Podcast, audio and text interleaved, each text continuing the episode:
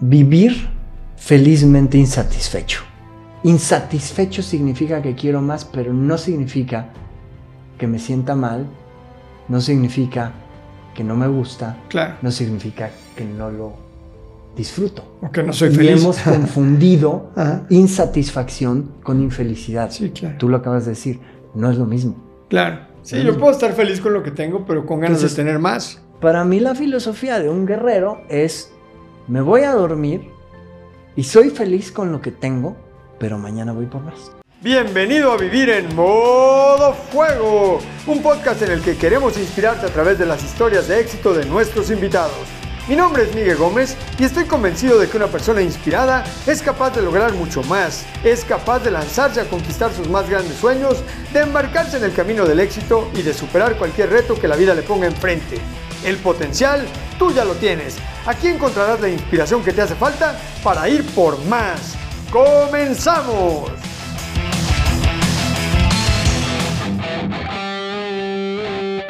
Bienvenidos, mis queridos rebeldes, a un nuevo episodio de el podcast Vivir en Modo Fuego. Hoy tenemos un invitadazo que particularmente lo quiero mucho, no solo porque me ha ayudado, me ha enseñado, ha contribuido a que mi vida sea más próspera, más abundante y más feliz, sino porque aparte de eso, a toda madre, es una persona, es un gran amigo, es alguien a, a quien yo quiero mucho y que tiene resultados extraordinarios. Él es nada más y nada menos que un entrenador certificado en PNL. Es uno de los pocos entrenadores que en Latinoamérica se han certificado con los dos creadores de la PNL, Richard Bandler y John Grinder. Es CEO de Enfoque Visionario, empresa de capacitación que ayuda a los empresarios a manejar con maestría su mente y sus emociones para que puedan manejar y resolver los retos del día a día en sus empresas. Ha entrenado a más de 3.500 personas, emprendedores y empresarios. Les ha ayudado a que puedan mejorar sus resultados y es un apasionado del funcionamiento de la mente y de las emociones humanas. Él es nada más y nada menos que mi querido Agustín Bravo. ¡Aplausos! mi querido Agustín, Qué bonito que estés aquí conmigo. Déjenme les digo algo más. No solamente es un gran profesional, no solamente tiene resultados tremendos en el área profesional, es una gran persona, es un gran ser humano. La vida me puso ahí cerquita de ti en tu camino. Luego contamos un poco más adelante cómo nos conocimos. Bienvenido. Gracias, Bienvenido Miguel. al podcast Vivir en Modo Fuego, amigo. Siempre un placer estar aquí contigo. Qué gusto tenerte aquí. ¿Quién es Agustín Bravo? Eh, qué buena pregunta. Yo creo que es hombre de familia que le encanta ayudar a los demás, que le apasiona disfrutar la vida y me gusta mucho la mezcla de vivir tanto con esa fuerza y ese poder y, y ese empoderamiento, como por otro lado, ser románticos de la vida, ¿no? Y poder disfrutar un atardecer, poder realmente apreciar las cosas que a veces damos por hecho. Muchas, ¿no? Que a veces Uf. damos por sentadas. Uf, Estamos rodeados de milagros y luego no, no tenemos como esta capacidad de identificarlos en todo y en todos. así es. así Oye. es. ¿Dónde naciste? Yo nací en la Ciudad de México ¿Mm? y a partir de ahí, eh, a los 16 años, vine a vivir a la ciudad de Querétaro, Ajá. ¿Dónde vivías cuando vivías en la Ciudad de México? en la colonia El Valle, ¿Ah? O sea, eras relativamente en el sur. en el sur, colonia, ahí donde vivías era de billetes, era zona popular. Una zona promedio, digamos. Ok. O sea, la verdad es que no era una zona muy popular, pero tampoco era una zona muy lujosa. de la ciudad. ¿Tus papás a qué se dedicaban? Mi papá se dedicaba en ese entonces al plástico. Desde Ajá. entonces ya se dedicaba a la fabricación de artículos de plástico. ¿Él tenía una empresa? Eh, compré una empresa pequeñita junto con dos tíos míos y fabrican artículos de como cubetas, macetas de plástico. ¿Lo siguen haciendo? Mi papá sí. Eh, los dos tíos se retiraron del negocio, pero Ajá. mi papá sigue en eso. Ok. ¿Y tu Así mami a qué se dedicaba? Mi mamá siempre ha sido ama de casa, se dedicó a su familia toda su vida. Cuando yo nací, ella trabajaba, ella estudió contaduría pública y tuvo varios clientes hasta que yo tuve como unos 8 o 10 años y después dejó de trabajar. ¿Cuántos hermanos tienes? Eh, tuve una hermana. ¿Solamente ustedes dos? Sí, solamente. ¿Y ella ya, dijiste tuve? O tuve. Sea que ya ella, no ella murió en el 2015. Ah, hace poco. 2015, sí, tiene unos 8 años ah. que ella falleció. Ok. Y fuimos gemelos. Ah, no manches. Sí, nacimos el mismo día. ¿Ella mayor o tú mayor? Ella mayor que yo por cinco minutos. Se supone que el mayor iba a ser yo, porque es el que estaba enfilado para salir, pero fue cesárea y la sacaron primero a ella. Ah. Me dijo, mira para allá. Y Te rebasó por la derecha. Oye, ¿y qué tal se llevaban bien? Nos llevábamos bien, teníamos nuestras diferencias. O sea, a ver, ¿eran cuates? Éramos cuates, ¿verdad? Porque gemelos, tienen que venir en la misma bolsa, ¿no? Sí, estrictamente hablando, los gemelos son idénticos y del mismo sexo. Ok. Los gemelos, o sea, ¿pueden venir en una, en una misma bolsa es, hombre y mujer? No, no, Se supone que gemelos, por definición, los médicos, es cuando se divide en dos la misma célula y de ahí se generan dos seres humanos independientes. Pero siempre son del mismo sexo los dos. Son del mismo sexo y traen el mismo código genético. Ok. Entonces eran cuates. Cada quien en su bolsa. Es como, como dos hermanos, pero nacen en el mismo embarazo. Ok. ¿Y qué tal se llevaban? Te digo, nos llevábamos bien, teníamos nuestras diferencias y eh, éramos independientes, bastante independientes. No estábamos pegados con el otro, pero sí había mucho cariño. Sí. Mucho, mucho. Oye, ¿y tu papá era bueno para el business? Porque Mi papá fue empleado igual hasta que yo tenía como 10, 11 años, que fue cuando compraron esta fábrica. Y desde entonces ha sido empresario. Empresario. ¿Y ahí es donde tú aprendiste sobre los negocios? ¿Empezaste a aprender con él? ¿O cómo es que ahí es donde me nació la Ahí es donde me nació la, el gusto por, por tener empresa. Desde que era yo pequeñito tenía la idea de tener mi propia empresa. ¿A qué edad? Pues tendría también como 11 o 12 años. ¿Y ya pensabas en ser empresario? Sí, ya, ya.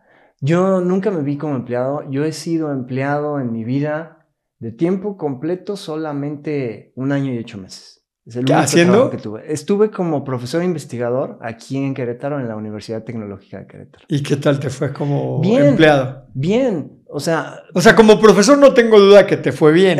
O sea, eso ya sé que eres un crack para enseñar. Y estoy seguro que tus alumnos no era, no era el más popular, ¿eh? ¿No? no ah, mira, te iba a decir que, que, a lo mejor tus alumnos... Ah, es que a lo mejor eras, eras de los que... Era Exigente, perro. Era exigente, ah, sí, exigente. No era nada barco.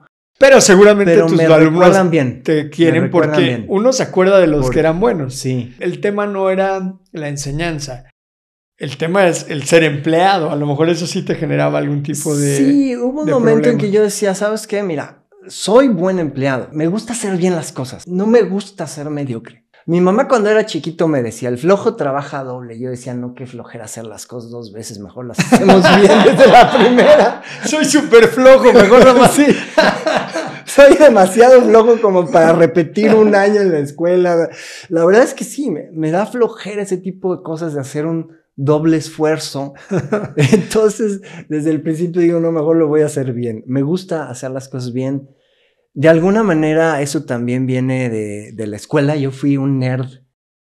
Mira, Miguel, si buscas la definición de nerd en el diccionario, no viene mi nombre nomás porque no mucha gente me conoce.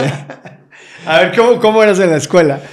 Pues mira, yo siempre fui, eh, de niño siempre fui muy callado eh, tímido. Siempre fui muy chaparrito. En mis entrenamientos suelo mostrar una foto de, de, cuando estaba en la primaria. Nos ponían por estaturas los más pequeñitos al centro, los demás hacia la derecha. Siempre me veías en el centro de la foto. Siempre era el más chiquito. Siempre fui muy delgado. Y entonces pues era el blanco perfecto para el bullying, ¿no? Entonces siempre fui muy, muy callado. Siempre quise ser gris. Porque dije, si soy gris y nadie se da cuenta de que estoy aquí, no me van a molestar. No me van a estar enchinchando. Sí, no me van a molestar. Entonces siempre fui muy callado, muy introvertido. ¿Y si funcionaba esa estrategia? Pues funcionaba a medias, porque el bully siempre anda buscando, ¿no? Víctimas. Sí, anda buscando víctimas, ¿no? Pero fíjate que las épocas son diferentes. Cuando yo era joven, pues la respuesta de los mayores cuando te molestaban era aprende a defenderte, ¿no? Ponle un chingadazo. literalmente, literalmente. Sí, yo me defiéndete, cabrón. Mi papá cuando se enteró. Sí, nada más que ponle un chingadazo a un güey que mide más que tú, que pesa 10, 15 kilos más que tú, pues no está tan fácil. Mi papá cuando se enteró me dijo, ¿es cierto que te molestan en la escuela? Y yo, sí. Me dice, pues rómpeles el hocico, ¿no? Y dije, bueno, pues le haré caso a mi papá. Pero tal como dices, o sea, había un tipo que era tanto así más alto que yo, estaba enorme el hombre, estaba gordito y estaba alto y como de caricatura. O sea, yo trataba de darle un golpe y no lo alcanzaba y él así con la mano en mi cabeza. Total, esa estrategia no me funcionó.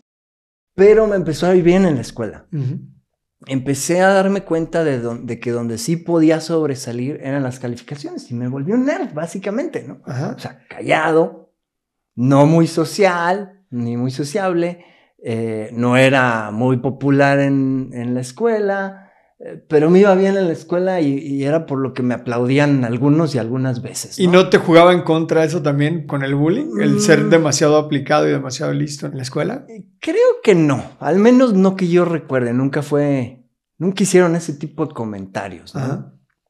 Eh, pero pues los maestros me veían con buenos ojos y con mis papás pues básicamente era lo único que yo sentía que podía destacar y ganarme el aprecio de mis papás, cosa que no era cierto, era una percepción, ¿no? Pero, pero bueno, esa era mi forma de, operar. Es que uno siempre anda buscando el reconocimiento y pues andas buscando en algo que puedas destacar para que la gente y cuando, algo, y cuando algo te empieza a salir bien, dices, pues aquí no. Ya aquí soy. Para los deportes siempre fui pésimo, malo, malo, malo para los deportes, ¿no? Muy, muy torpe. Eh, y entonces ese era mi carácter. Ok. Para responder tu pregunta, pues ese era mi carácter. Yo era un nerd hecho y derecho hasta que, pues creo que hasta que salí de la maestría. todavía sigo siendo. Bueno, todavía lo sigo siendo. Mira, eh, nos metimos a unas clases de baile, mi esposa y yo, porque ambos tenemos dos pies izquierdos. Y, este, y el maestro preguntaba en la siguiente clase, a ver, ¿qué, qué paso es este? ¿Y cómo se llama? ¿Y qué sigue? ¿No? Y entonces un día le digo a mi esposa, vamos a ponernos a practicar porque si no, el profesor mañana nos va a regañar. Nos pusimos ahí a practicar. Al día siguiente íbamos a la clase, estábamos en la clase y el profesor preguntaba y sí me la sabía. Y oigo que dice el de atrás, pues ahorita que empiece la clase y nos ponga a bailar, nos ponemos atrás de Agustín porque parece que él sí estudió. Yo dije, en la torre. Ahora resulta que todavía sigo siendo el nerd hasta de la clase de baile. Pero bueno. Aunque si eres muy estudioso, me consta porque te he visto que eres súper aplicado. No eres el clásico estereotipo que tenemos en la cabeza de la persona que es súper matada en la escuela. O sea, porque eres divertido, cuentas chistes, yo, eres... Yo creo que Sí, de repente eres un poco más serio a lo mejor o más callado, pero agarras confianza y ¡pum! Eres a toda madre.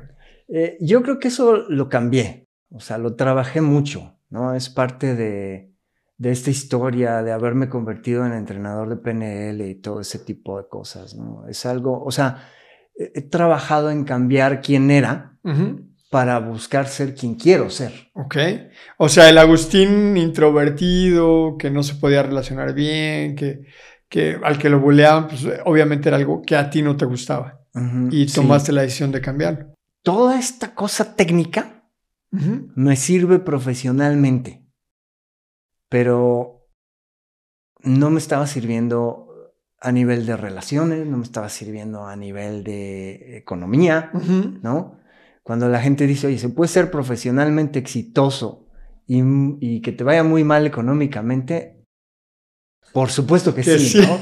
Porque la gente me decía, es buenísimo en lo que haces. Y yo decía, ¿y por qué no se nota en mis bolsillos, no? O sea, no, no sabía vender, no sabía cobrar, no sabía nada de lo que realmente se necesita para tener una empresa exitosa. Ok. Oye, ahorita, antes de que entremos ya de fuerte en, ese tema para darles herramientas a, a los emprendedores y a los empresarios que les sirvan para su día a día. ¿Qué soñabas ser de grande cuando eras niño? Empresario. ¿Sí? ¿En serio? A los ocho años, nueve años, empresario, ¿en serio? Sí, o sea, yo me imaginaba siendo una persona con su familia, con su esposa, con sus hijos y con una empresa. ¿De qué? De lo que fuera, casi, casi, ¿eh? Obviamente, eh, yo buscaba seguir de cierta forma los pasos de mi papá, ¿no? Eh, debo decir que mi papá es eh, parte de la razón por la cual me convertí en un nerd. Yo creo que él sembró la semillita porque cuando todos mis amigos jugaban con computadoras, a lo mejor tú te acuerdas de la Commodore 64, esas computadoras que, que tenían muchos juegos, ¿no? Y mis amigos las tenían y yo quería una. No me acuerdo, amigo, tú eres más grande que yo. no, perdóname, güey. No sé de qué me estás hablando. Soy, son ganas prematuras. ok. Bueno, vamos a asumir que así es. no, todos, todos mis amigos tenían computadoras y jugaban con ellos.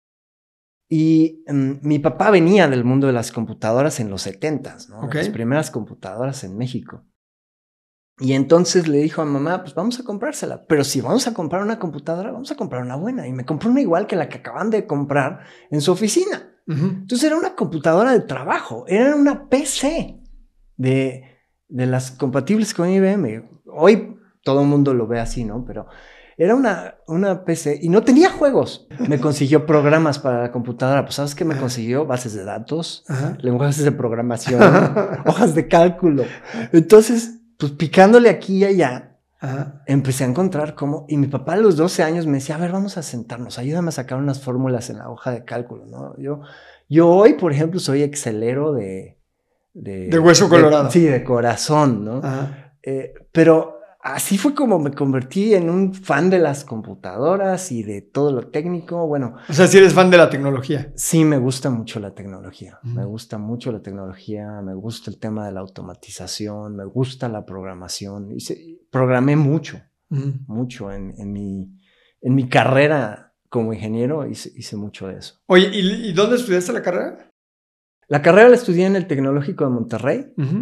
Y después hice una maestría en automatización y control en la Universidad Autónoma de Querétaro. ya con todo lo que sabes y lo que has vivido, ¿vale la pena estudiar una carrera en el TEC de Monterrey? Mira, es una pregunta difícil, sobre todo si va a salir en el podcast. Pues la, o sea, la Pero verdad, vamos a hacer, Sí, la verdad fría. Ok. Creo que no es un problema del TEC de Monterrey, creo que es un problema de todas las universidades. El problema que tenemos con la educación es que no vale lo que pagas. ¿Por qué digo eso? No digo que no sirva. ¿ok? No hay un solo alumno que salga y le paguen como salario lo que sus papás pagaban de mensualidad. Lo sé porque, porque acabo de pagar la carrera de, César, el, es hijo de mi esposa, pero también es mi hijo, y no le pagaban lo que pagábamos nosotros cada mes. No. Entonces yo decía, ¿cómo pueden cobrarte durante cinco años? Y a algunos les dan becas y les dan créditos y luego les dicen, págame de regreso. yo tuve esa situación cuando yo me gradué. Uno de mis compañeros fue a saldar su beca y le dijeron, debes tanto y tienes que pagar tanto mensual. Y dijo, pues no te lo va a pagar. ¿Cómo que no lo vas a pagar? no, pues no hay título. Tengo una esposa y un hijo que alimentar y no hay trabajo en el que me paguen lo que tú me quieres cobrar mensualmente. Ahora, el problema de las carreras técnicas es que se vuelven obsoletas muy rápido. Cada vez más rápido y el proceso para renovar una carrera es larguísimo. Claro. Entonces... Te toma cinco años convertir, tener el título. Sí. Y, y, hoy se vuelven obsoletas rapidísimo. Sí, hoy se vuelven obsoletas rapidísimo. Pero además, al menos yo, y esa es mi opinión, si hoy pudiera volverlo a hacer, me iría por otras habilidades. ¿Qué estudiarías? ¿Ya no estudiarías ingeniería? No estudiaría una carrera profesional. ¿No estudiarías una carrera profesional? No. ¿Qué estudiarías? Estudiaría las cosas que he estudiado los últimos 10 o 15 años de mi vida, ¿no? Habilidades de inteligencia financiera, habilidades de inteligencia emocional, cómo relacionarte mejor con la gente, porque ahí es donde se hacen los negocios, eh, hace un par de días hablaba con una persona y me decía, es que quiero terminar, es un hombre que trabaja con su hermano en la empresa de ellos, pero está estudiando leyes. Me dice, quiero terminar mi carrera, voy un poco atrasado y no quiero atrasarme. Le dije, bueno, ¿cuál es el objetivo de la carrera? Porque el objetivo de una carrera casi siempre, desde el punto de vista de los papás, es garantizarnos que vamos a sobrevivir bien el resto de nuestra vida, ¿no? Y que vamos a ser independientes. Darnos la posibilidad de ser libres, independientes, y sí, independientes. Que no dependamos de ellos. Exacto. Que vamos a ser independientes. Pero tenemos que entender que el sistema educativo fue diseñado a principios del siglo pasado, por ahí de 1900, y está diseñado para generar buenos empleados. Ok. Hasta ahí. Y para sobrevivir. Si quieres realmente ir más adelante, creo que tenemos que tener otras habilidades. Todos sabemos que los nerds no son las personas más exitosas de este planeta. Y también sabemos que tuvimos compañeros en la escuela que no sacaban tan buenas calificaciones, que medio ahí se la llevaban y salen y son súper exitosos. ¿Por qué? Pues porque saben hacer amistades, saben relacionarse, saben vender, saben hacer negocios. Y cuando estamos en las carreras técnicas, como las ingenierías, y fue mi caso, nos sentimos de alguna manera, yo creo que hasta nos inculcan sentirnos superiores a los demás en inteligencia, coeficiente intelectual, este tipo de cosas pero no tenemos las herramientas para, para tener el éxito que se supone que deberíamos tener por ser así de inteligentes como dicen que somos. Sí, de hecho, yo estudié cinco semestres de ingeniero mecánico electricista primero y después me cambié a contaduría porque no pude con las matemáticas. O sea, llegó un punto en el que ya no pude. Pero sí me acuerdo que la gente de ingeniería, las pláticas y los comentarios eran de el resto son medio idiotas. Son unos, brutos. son tontos. No, son unos brutos. nosotros somos los listos, nosotros ¿y sabes somos qué? los inteligentes. Los brutos éramos nosotros, pensando que era así. Porque nos estaba faltando un, conjunto de habilidades fundamentales que son los que nos hacen, que nos dan éxito en la vida y, y nos hacen sentirnos bien de nosotros mismos. ¿Qué es el éxito para ti? Digo, podríamos hablar horas de eso, pero para buscar resumirlo, yo creo que el éxito, es más, lo voy a poner en un término que para mí es muy interesante. Para mí éxito es que al final del día puedas ver al espejo y digas, me gusta en quién me estoy convirtiendo. Ah, eso está padrísimo. Eso es para mí éxito. Que no sea feliz. Sí, sí. Pero debería yo de poner como un asterisco, un paréntesis aquí, ¿no? Tiene que ser una situación donde estás progresando. Yo creo que no puedo sentirme exitoso si soy el mismo de hace 10 años. No he hecho nada en mi vida. El mundo progresa, pero yo no progresé. Aunque esté feliz. Exacto. Eso ya es conformismo, cosa que también nos han enseñado, ¿no? Claro. Pero, pero para mí, y, y, hace poquito hablábamos en un entrenamiento con la gente y llegamos a una conclusión. Creo que las únicas dos situaciones en las que tú puedes llegar al final del día y decir, me encantó lo que hiciste hoy es cuando saliste de la zona de confort o empujaste a alguien para que saliera de su zona de confort. Es decir, progresaste o ayudaste a alguien a progresar. Sí. Y esos días, aunque no todo te haya salido bien, te vas a dormir contento, tranquilo, a gusto. Y como te digo, puedes voltear al espejo y decirle al espejo, me gusta la persona en la que te estás convirtiendo. Eso está padre. Entonces, a ver, ¿no regresarías a estudiar lo que estudiaste? ¿Cambiarías de forma de aprender o de, lugares para aprender? y de materias para aprender y de, habilidades, a, habilidades a, desarrollar. Habilidades a desarrollar. Eso, ese sería el enfoque. ¿Qué dejaría de estudiar? Si estamos hablando de modo fuego, echemos un poquito de fuego al lugar. Yo creo que el sistema educativo es necesario, pero es necesario para crear sobrevivientes, porque está comprobado que los gobiernos no pueden ayudar al pueblo a que sobreviva y a que viva bien. En todos los países, por todos los años del planeta, ¿no? Entonces el gobierno necesita un mecanismo a través del cual la gente pueda sobrevivir por sí misma y la escuela lo hace muy bien. Pero si tú quieres ser un rebelde que va en contra de conformarse, que quieres lograr más, que quieres tener éxito ya sea como empleado o teniendo una empresa, en mi opinión, tienes que romper paradigmas. Tienes que irte por lo que no es convencional. Por eso poca gente sobresale de lo que es la mayoría. Claro. Lo hemos conversado tú y yo que la mayoría de la gente le va mal en el dinero, le va mal en el amor, le va mal en la salud. A las mayorías les va mal en casi todo. Y si uno hace lo que hacen las mayorías, pues el resultado que vas a obtener ah, es malo. A mí me pasó, ¿no? Es malo. Como te decía. Es solo sentido común, que a veces el sentido común es el menos común de los sentidos. Exacto, exacto. ¿A qué te dedicabas cuando saliste de la escuela? Porque me dijiste, solo fui empleado cuando daba clases, o sea que ah, tenías negocio. ¿De qué era tu negocio? Yo desde que estaba eh, empezando relativamente la carrera, tal vez el, después del primer año, eh, y también fue mi papá el que me empujó a eso porque me, me, dijo, oye, tengo un amigo que tiene una fábrica de calendarios. Es una fábrica de calendarios enorme que, que, tuve el, privilegio y la fortuna no solo de, de, colaborar con ellos, sino de verlos crecer. Y me dijo, eh, oye, mi amigo está teniendo problemas con sus máquinas y no encuentra a quién se las arregle ni le ayude a encontrar los problemas. ¿Por qué no les echas un ojo? Le dije, papá, pues espérame, pues si yo apenas estoy empezando. Me dice, pues no pierdes nada, ve. ¿Ya habías acabado o todavía no? No, estaba yo en tercer semestre de la carrera. todavía no habías pasado ni matemáticas. sí, sí, sí. Total, ahí voy y este y empecé a encontrar problemas en las máquinas y decirles, yo creo que está por aquí. Y empezó a funcionar la cuestión. Ellos fueron mis primeros clientes. Mi primera factura, todavía la guardo. ¿En serio? Es un amigo, papá fue un gran empresario. a él y a su familia los estimo muchísimo. Y tiene una fábrica de calendarios muy grande, Calendarios Landín.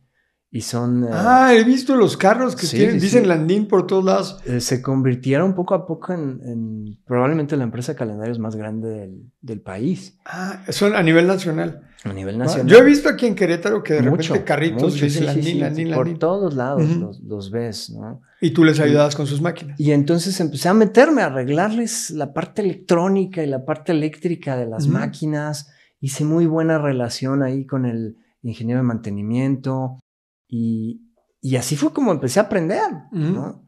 Como realmente se aprende. Sí, claro, claro. Tenemos este problema y yo, chanfle, ¿cómo hago, cómo pongo cara de que estoy pensando cómo remediarlo cuando no tengo ni la más remota idea, ¿no? Ajá.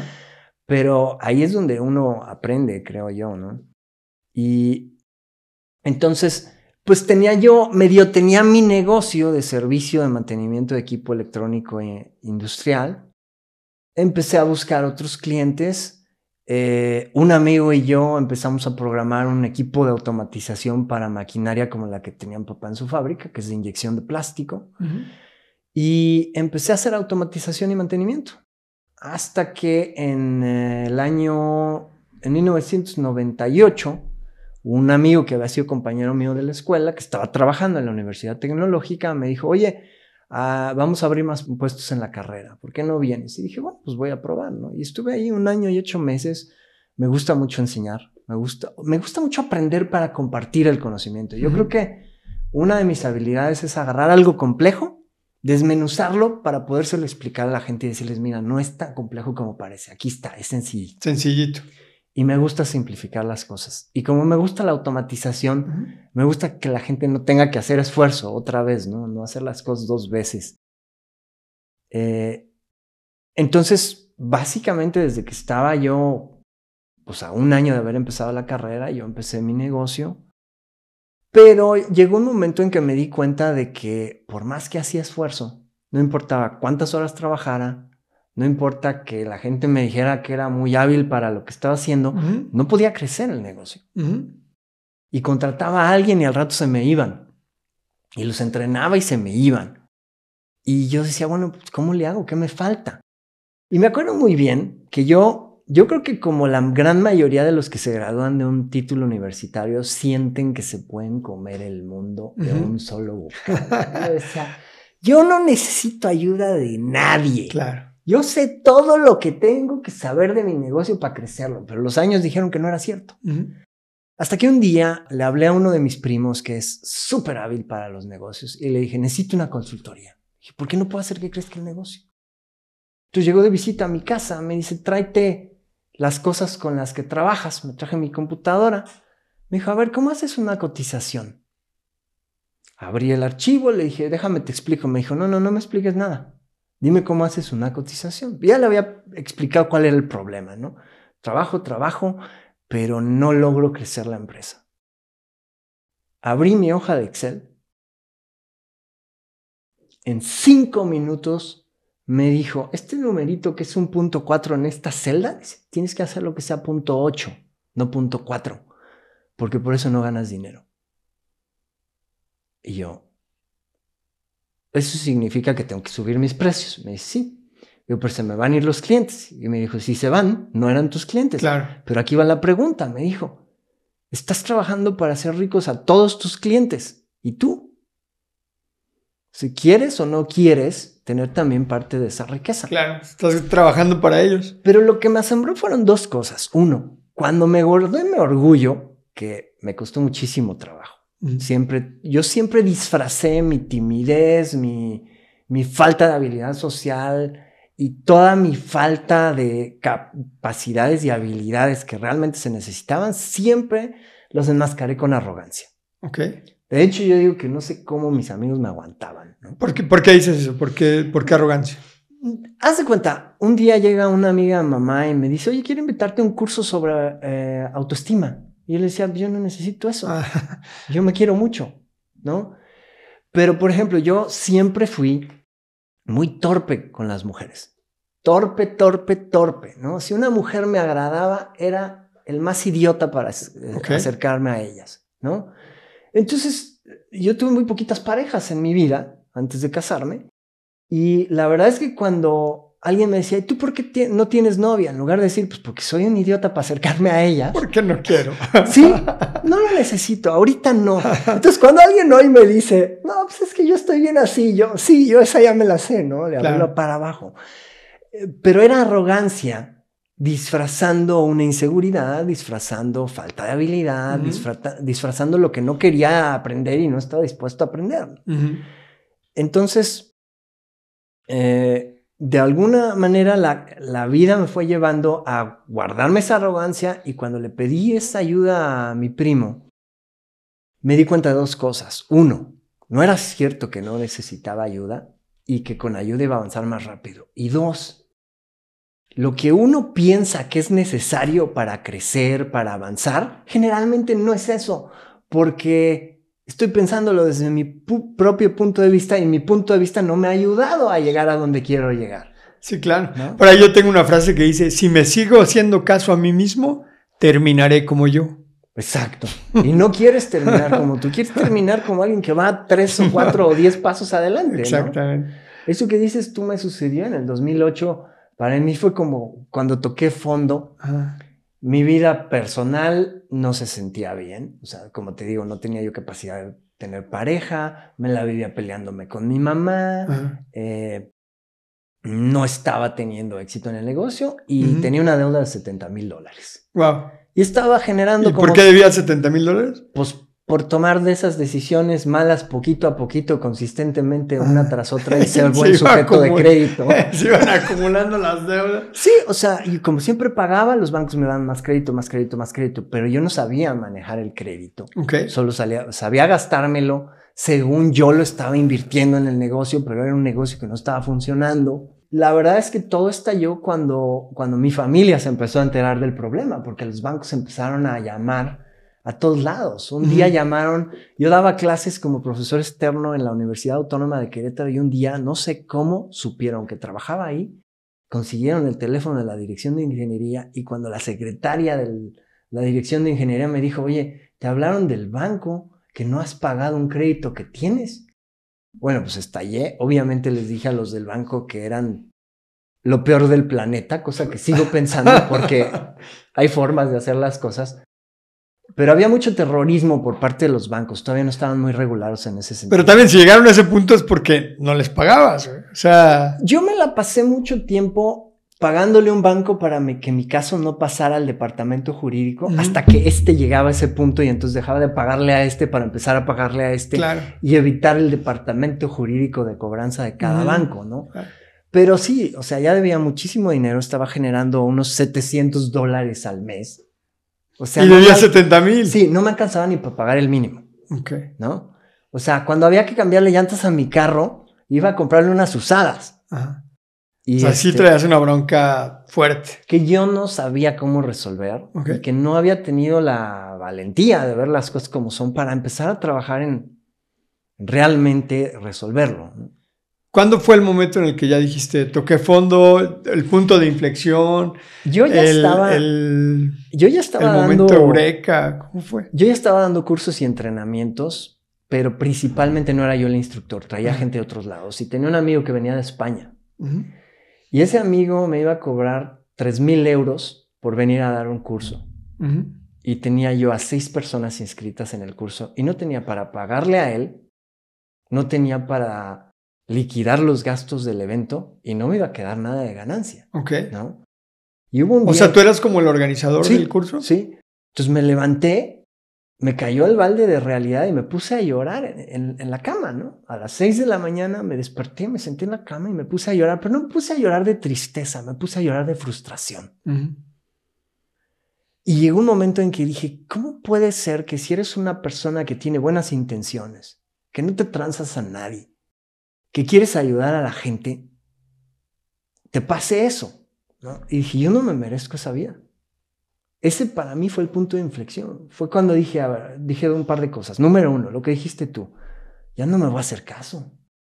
Porque soy buenísimo para endeudarme, para pelearme con mamá, para no tener pareja, para sentirme frustrado, para ver cómo mis amigos eh, van generando patrimonio, progresando en sus vidas y yo me siento estancado para sentir que los demás son una bola de idiotas. Para eso soy buenísimo, pero tal parece que el que no tiene resultados soy yo, ¿no? Claro. Entonces dije, ¿sabes qué? ya no me voy a hacer caso, porque además estaba pagando por tener asesorías, mentorías, coaches, y no les hacía caso. Entonces dije, ya no me voy a hacer caso, esa es la primera. Y segunda, voy a hacer lo que sea necesario, obviamente dentro de un marco ético y legal. Mientras sea ético y legal, cero excusas, cero pretextos, yo no merezco esta vida y voy por la vida que me merezco. Ok. ¿Cómo llegaste al mundo del desarrollo personal? Como te decía, después de obtener esa asesoría con mi primo, me di cuenta de que necesitaba otro tipo de habilidades y otro tipo de cosas que yo no estaba viendo. En el 2003, por accidente, me topé con un libro sobre el lenguaje corporal y me llamó mucho la atención. Yo dije, ok, los seres humanos transmitimos mucha información sin darnos cuenta. ¿Qué libro era? Body Language, pero no me acuerdo del autor. Ok. Eh, después, si quieres, te lo puedo pasar para pasárselo como nota a la gente que escuche el podcast y si esté interesada. Pero era un libro pequeñito, eh, me llamó mucho la atención y un tío mío había estado metido en ese tipo de cosas y le pregunté, le dije, ¿dónde puedo aprender más de esto? me interesó. Y me dijo, certifícate en programación neurolingüística. Me dijo, pero certifícate. Me dijo, hay muchos cursos, ve a donde te certifiquen. Porque eso quiere decir que vas a salir con ciertas habilidades garantizadas. Total, encontré eh, un entrenador muy bueno aquí en Querétaro, me certifiqué con él y ahí empezó el camino porque empecé a encontrar un mundo que yo no había visto. De entrada, para mí, con una mente súper lógica, la programación neurolingüística es como, mira, paso uno, paso dos, paso tres, paso cuatro, paso cinco, observas, checas si te funcionó y si no haces ajustes. Pero me empezó a funcionar. ¿Qué, qué es la programación neurolingüística? Porque mucha gente seguro no tiene ni idea de lo que estamos hablando. Mira, lo voy a resumir de la manera más simple que yo puedo eh, hacerlo. La programación neurolingüística para mí es como si fuera el manual de cómo usar tu mente, el paso a paso. Se ha vuelto muy famoso el, concepto de la inteligencia emocional. Goleman lo hizo famoso, ¿no? Con su libro. Y Pero acá lo tengo. Muchas personas. Sí, eso es uno de los libros más famosos que hay. Goleman es considerado el padre de la inteligencia emocional por muchas personas. Y de hecho, haciendo un paréntesis ahí, eh, lo que decías hace rato, yo soy muy inteligente, yo sacaba muy buenas calificaciones. ¿Para qué, no? Eh, la inteligencia, lo que conocemos como el coeficiente intelectual, pues hoy se dice que es mucho más importante el coeficiente emocional que el coeficiente intelectual. Yo estoy de acuerdo. Yo estoy de acuerdo. Yo viví una vida, he vivido una vida donde toda la gente me dijo, eres súper inteligente, se te da la escuela, te digo, las matemáticas, fui muy bueno en el área de ingeniería. ¿De qué me sirvió? me sirvió para estar frustrado. Que tampoco digo que sea malo. Para tener contento a tus papás con las calificaciones. Sí. Pero no para lograr lo que ellos querían, que era tu independencia. Y que yo fuera feliz. Claro. Y que yo fuera feliz. Entonces, eh, me di cuenta de que me faltaba todo eso. Cuando empecé a aplicar la programación neurolingüística, me di cuenta de que Goleman, con, con todo el respeto que le tengo, en mi opinión, en su libro te dice qué, pero no te dice cómo. Ok. Sí. Y yo en la programación neurolingüística dije, aquí está el cómo del que hablaba Goleman. Ah, ok. Cuando Goleman dice que tenemos que manejar mejor nuestras emociones, aquí está cómo. Agarras un ejercicio de programación neurolingüística y pasas de estar enojado a estar tranquilo en cinco minutos, ¿no? Después empecé a estudiar otras cosas, hicimos nuestros propios modelos, etcétera. ¿no? Hoy, hoy no diría yo que uso solo PNL, uso muchísimas cosas, pero para mí fue empezar a ver un mundo. En el que las habilidades que me están haciendo falta, alguien me las explicó con mi lenguaje. Eso, es, ¿No? eso me parece impresionante porque mu- mucha gente habla del pensamiento mágico pendejo, ¿no? Está como de moda este, este término, para decirnos a los que nos dedicamos o estamos enamorados del desarrollo personal, que piensan que somos nada más de échale ganas y ya, que no es así, Exacto. pero, pero uno también fue así. Sí, sí, sí, no, de O sea, hecho yo era así. Yo también era Mira, así. Cuando no sabías de qué se trataba el asunto Claro, y cuánta y- falta te hacía yo decía, bola de- educarte. Bola de charlatanes. Exactamente. Bola de mensos que no saben qué hacer, no saben en qué usar su tiempo, ¿no? Eh, y yo veía a la gente que se reunía en grupos o iba a cursos y si los ponían a bailar, a cantar, a brincar, yo decía, qué ridículos. Pues hoy los pongo a hacer eso Claro. en mis entrenamientos, porque me di cuenta. Algo que no hemos entendido del todo, aunque pareciera que sí, es que la mente y el cuerpo están unidas Claro. y no hay forma de separarlas. Entonces tus emociones siempre van a afectar tus decisiones. En la medida que seas capaz de manejarlas, vas a tomar mejores decisiones siempre. Claro. ¿Cómo nos hace falta?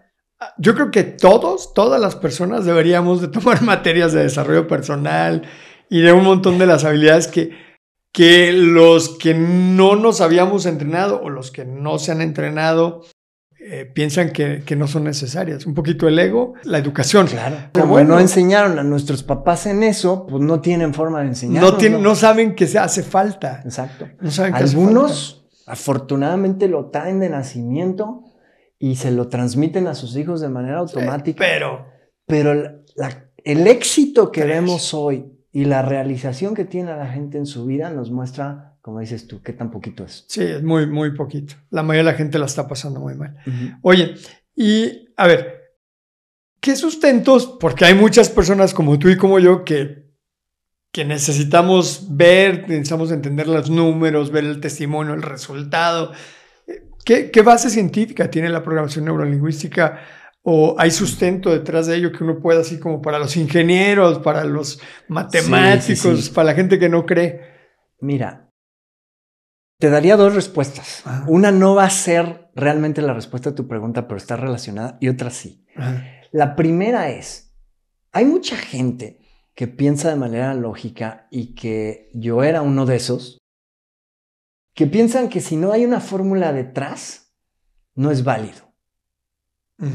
Pero yo al meterme a todo esto aprendí algo. Si da resultados, es irrelevante si tiene una fórmula atrás o no. Pero hay mucha gente que empezaba a decir, y me lo han dicho a mí, es que la PNL es pseudociencia. Y yo, ok, no hay estudios científicos. Bueno, en primer lugar, sí los hay. En segundo lugar, la gran mayoría no están hechos por gente que enseña programación neurolingüística o inteligencia emocional. No todos. Pero lo más importante es esto. Si tú tienes un problema con tu pareja, no te vas a poner a sacar fórmulas a ver si funcionan o no funcionan. Y no vas a decir, ¿sabes qué? ¿Por qué le voy a pedir perdón si eso no tiene una fórmula? Pues porque es lo que te da resultados, punto, ¿no? O sea, algo que me invitó a hacer toda esta filosofía del desarrollo personal es lo que buscas no son explicaciones de por qué funciona, por qué no funciona o qué pasó. Lo que buscas es el resultado. Pero ¿qué le dices a esas personas Ahora, que no creen? O sea, que Exacto. necesitan ver Ahora- el resultado para ponerlo en práctica. Ahora vamos a responder tu Como pregunta. no ven el resultado, dicen, pues yo no creo que eso sirva. Exacto. Ahora vamos a responder tu pregunta. Desafortunadamente hace 30 años o 40 o 50 cuando empezaron todas estas corrientes, no había forma de medir muchas cosas. Pero hoy hay estudios científicos que comprueban todo eso. En primer lugar, hay un estudio, por ejemplo, es uno de los más significativos para mí, del doctor Piotr Garyayev, es un ruso. Es eh, un epigenetista. ¿Qué es la epigenética? La epigenética es el estudio de los factores no hereditarios que tienen influencia en el ADN. Ok. O sea, tus genes pueden cambiar por factores no genéticos. ¿Qué quiere decir esto? Tienes dos hermanos gemelos. ¿no? Que traen el mismo código de ADN. Uno se enferma de algo, otro no. Entonces los epigenetistas dijeron, vamos a encontrar por qué es, por qué sucede eso. ¿Por qué si tienen el mismo código genético tienen diferentes resultados? Entonces empezaron a encontrar que hay factores que alteran nuestra genética. Nuestra genética es, imagínate que fuera como una serie de miles y miles de interruptores. Típicamente hay algunos interruptores que se van encendiendo con más facilidad que otros, pero la vida que llevas va encendiendo y apagando interruptores. Claro. Entonces tú traes tu propio set de interruptores, pero cuáles enciendes y cuáles apagas dependen mucho de ti. Entonces, este hombre, Piotr Garyayev, agarró ADN humano y empezó a ponerlo en cajas de Petri para que se reprodujera, para que las células se fueran re- reproduciendo. Y luego conectó unos electrodos, iban un micrófono y esos electrodos alimentaban un láser que la luz incidía sobre esa célula. Y le dijo a la gente, a ver, empieza a hablarle al micrófono con cosas eh, horribles. Y luego háblale con cosas Bonitas. bonitas. Y empezó a descubrir que las células que iban reproduciéndose se reproducían más saludablemente cuando les hablaban con cosas bonitas. ah, wow. Hay ¿Y otros... es- esto está documentado? Está documentado. Es un paper de, de un doctor ruso. Eh, invitó gente que son médicos, invitó lingüistas, hicieron el estudio. Y como esos hay muchos. Hace poquito acaban de sacar también en una revista un estudio que habla sobre los efectos de la meditación en el sistema inmunológico, por ejemplo. Y cómo encontraron que la meditación estimula una célula que ocupa uno de los receptores de muchos virus. Entonces, cuando llega el virus, no cabe, No cabe. no cabe en la célula. Ajá. Entonces, lo que hablábamos que era charlatanería o puro pensamiento positivo sin bases, hoy la ciencia lo está midiendo. Y yo quiero invitar a todos los escépticos. Él es muy correcto. Pensamiento mágico pendejo. Es lo que quiso decir. Ok. es muy correcto, mi querido Agustín. No dice majadería. Yo quiero invitarlos a que dejen de también de cerrarse, porque esa gente, tú has tenido haters, yo he tenido haters. que si tengo haters. Es prácticamente Me sobran. es prácticamente imposible dialogar con Para dar y ellos, regalar. porque cuando quieres hablarles desde la lógica, la razón, los estudios, siempre sacan algo para defenderse. Claro. Entonces, si tienes dudas o si necesitas una explicación científica, simplemente te diría, hoy la hay. Hay mucha, investiga y te vas a dar cuenta. Pero no te la pases investigando, porque lo importante no es saber toda la teoría detrás de, por lo menos no en mi opinión. Somos gente, creo, en tu comunidad de rebeldes, en la mía, Ujú. que se llama Empresarios Guerreros, que lo que buscamos son resultados. Claro. Sí, es como el celular. A mí no me interesa saber Exacto. cómo funciona esta A ver, madre. A mí lo que ¿quién- me. No, no necesito saber las tripas. Necesito es el llamar, usar las aplicaciones, listo. Lo Es demás el no me mejor importa. ejemplo que acabas de poner. Ni modo que para poder usar el celular y tener una llamada telefónica exitosa con el celular, tuvieras que pasar un examen de cómo funciona el celular. Claro. A ver, hay muchas cosas en tu vida que simplemente las usas Porque, funcionan. Y le das gracias al que se puso a estudiar Claro. las causas, las fórmulas, lo Sí, que sí. sea. Pero creo que hay que ser más prácticos y, y para mí fue un gran aprendizaje. Porque te digo, yo si algo no tenía una fórmula detrás, era no sirve. Ok. ¿Cuánto tiempo estudiaste para eh, PNL? ¿Cuánto tiempo te llevó a certificarte? Eh, certificarme en los, el primer nivel un semestre, el segundo nivel otro semestre. Ujú. En realidad esto no es por tiempo. Nosotros hoy hacemos modalidades de una semana. Ujú. Una semana de lleno. Tú certificas, soy Sí. en PNL, Sí, ¿cierto? nosotros- Tienes, entiendo que tienes la licencia de, de los, de De los Richard creadores Bandler, de sí. Richard Band- Bandler para poder para certificar. certificar, exacto. Ok. Entonces, nosotros juntamos a la gente una semana Ujú. y esa semana los enseñamos a saber aplicar las técnicas, usarlo todo, pero como te digo, ¿Qué, qué sale? O sea, yo voy a tu curso de PNL y luego, ¿qué voy a lograr con eso? bueno, te lo voy a poner en los términos más prácticos, ¿no? Número uno, no te vas a enojar tanto. Te vas a enojar mucho menos. Número dos. Urge, me va a mandar mi esposa. Ahorita mi esposa me manda. Número dos. Eh, malas emociones se van a ir para abajo, buenas emociones se van a ir para arriba. Eh, cuando tenemos recuerdos de la infancia o del pasado, que los traemos siempre, que nos crean malas emociones, que nos hacen tomar malas decisiones, autosabotaje, este tipo de cosas, hay muchas técnicas para, para eliminarlas. Como te decía hace un rato, yo no podría decir que, que, lo que hacemos nosotros es solamente PNL. Hemos encontrado otras herramientas que hemos ido integrando a los modelos que tenemos, pero lo primordial cuando nosotros hacemos una certificación, la idea es que seas una persona con más pensamiento estratégico, porque esto no es nada más de emociones. Inteligencia emocional es que tengas la decisión adecuada y más inteligente en el momento, aunque no quieras hacerlo. Ok. Porque, a ver, hacer las cosas cuando las quieres hacer, eso lo hace cualquiera. Para eso no se necesita nada de inteligencia. Pues no, eso nada más lo haces y ya porque tienes ganas. Hacerlo inteligente cuando no quieres hacerlo, eso, para mí es inteligencia emocional. Y eso requiere manejar el enojo, manejar la frustración, manejar la pereza, manejar todas las emociones que nos llevan a autosabotearnos. Y es un cambio de vida. El problema es que como estamos acostumbrados a vivir con esas malas emociones y esas malas decisiones, no les ponemos atención, no les damos la importancia. Ok. Entonces la gente dice, a ver, yo en mi empresa quiero vender más. Y se van a un curso de ventas. Pero igual tienes dos vendedores que toman el mismo curso de venta, que venden el mismo producto, uno vende un montón y otro no vende. ¿Qué hay ahí, no? Sí. Entonces no es la técnica. Es la combinación de las dos cosas. Necesitas saber técnica, pero también tienes que tener un componente emocional adecuado para poder implementar la técnica.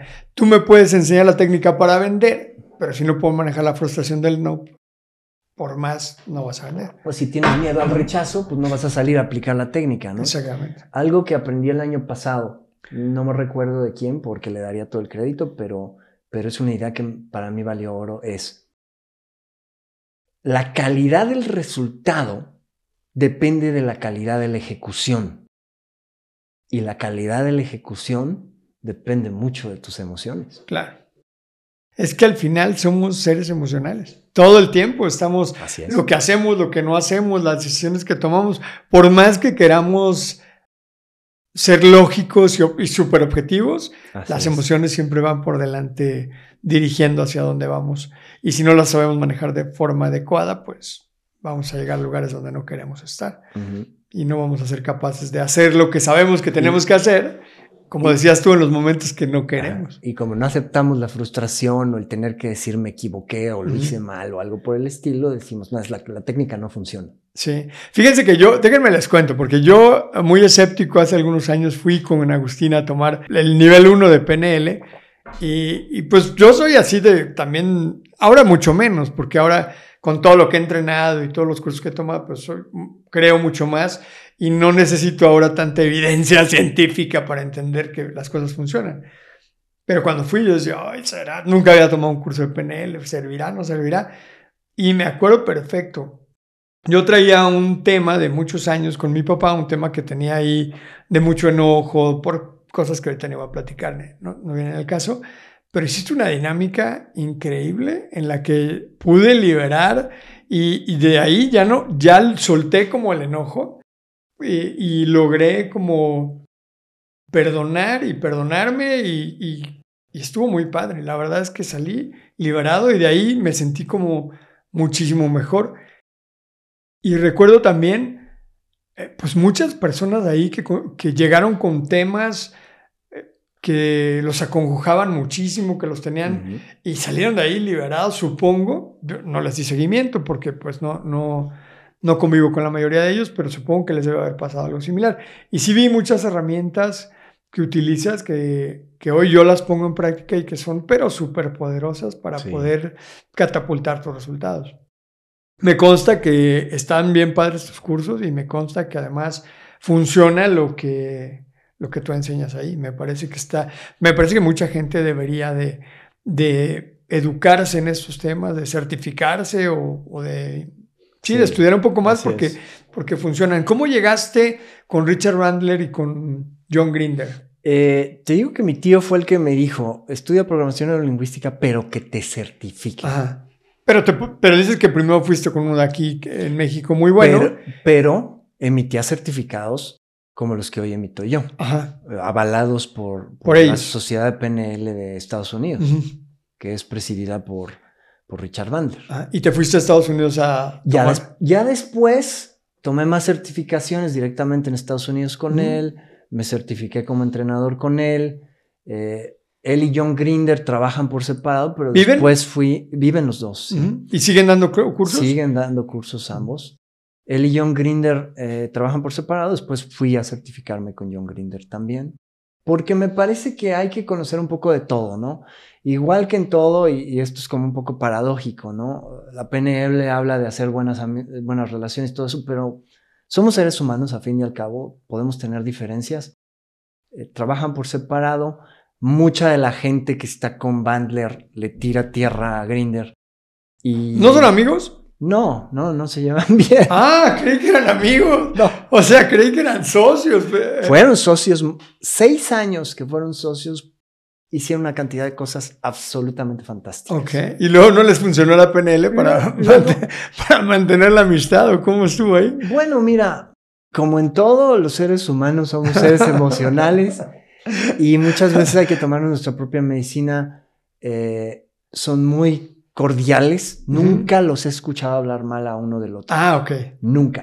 A la gente que está con ellos. Ah, Uf.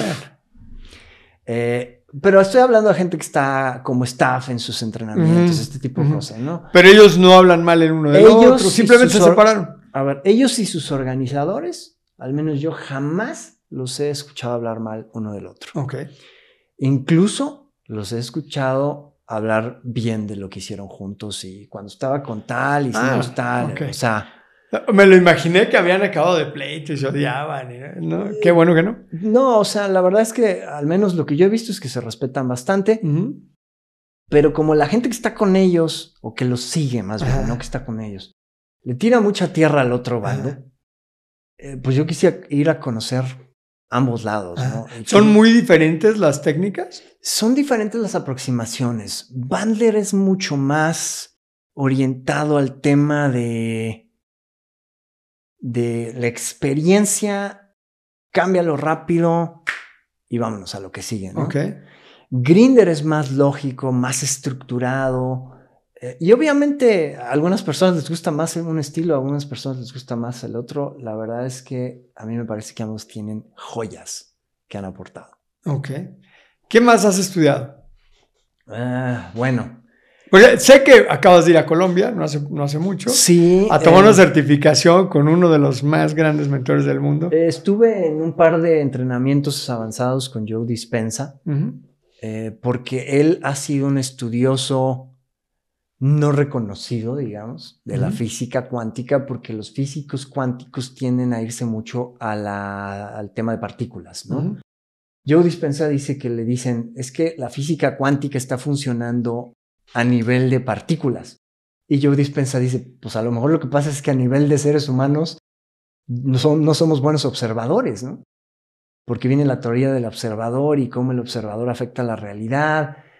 Eh, pero están existiendo, repito, eh, estudios e investigaciones aisladas muy interesantes que nos van diciendo que todo lo que pensábamos que era esoterismo y que no se afectaban unas cosas con otras pueden ser ciertas, ¿no? Eh, hace poquito leí que, por ejemplo, los, los átomos de las partículas de esta funda no son permanentemente pertenecientes a los átomos de las partículas de esta funda. ¿Qué quiere decir eso?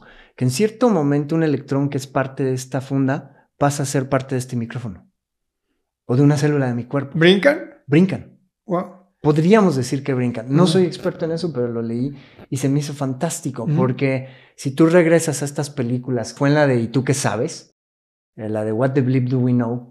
Esta película que hablaba de física cuántica y de creación de nuestra propia realidad, por ahí del 2006, estas fechas. Y sacan un trabajo del doctor Masaru Emoto, que es el que trabajó con las partículas del agua, que congelaba el agua. Algo muy similar al ejemplo que, hiciste, que hace rato. Exacto. Eh, Entonces, ese, ese sí de las partículas del agua sí lo conozco, el otro nunca lo había escuchado.